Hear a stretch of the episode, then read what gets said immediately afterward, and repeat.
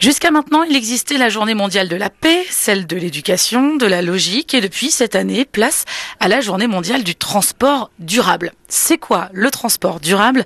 Je vous pose la question, Hervé Rébillon, vous êtes euh, le rédacteur en chef du site TRM24. Bah, c'est avant tout, on va dire, une prise de conscience justement que tout le monde participe euh, à l'évolution environnementale.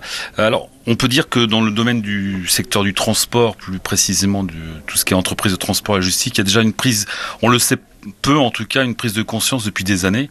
Euh, les émissions baissent depuis déjà pas mal d'années, ça on, le sait peu. Mais par exemple sur, la technologie, sur le véhicule même, euh, tout ce qui est normes euro, on en a déjà depuis les années 80. Donc ça veut dire que les constructeurs et les transporteurs routiers, ils travaillent déjà depuis euh, pas mal d'années. on est sur du mix énergétique, c'est-à-dire qu'on on est passé sur plusieurs énergies.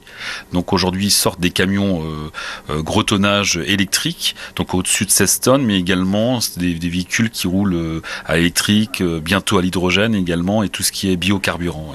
Et quand on parle de cette journée euh, du transport durable, bon bah il n'y a pas que les camions en fait dans l'histoire. Il n'y a pas uniquement que le, matériel, le camion, il y a aussi euh, toute la chaîne logistique. C'est-à-dire qu'on oublie que les marchandises sont transportées uniquement à bord des camions, mais il y a aussi tout ce qui est en amont et puis en, aval. Après, il y a la distribution également dans, dans les grands magasins. On applique toujours le camion en priorité. On dit souvent que le transport routier est, est la cause de, de 15% des émissions CO2, alors que le transport routier, les 15%, c'est le transport routier, y compris les voitures, le transport par route.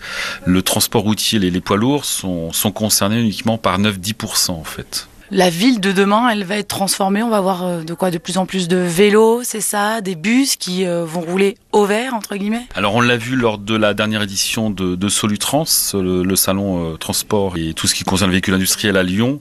La chaîne maintenant transport inclut le, vélo cargo. Donc on commence du vélo cargo, donc petit tonnage, jusqu'au camion plus 16 tonnes. Donc c'est toute une chaîne et un mix également de transport, nouveaux transports comme le vélo cargo, effectivement en centre urbain en ville.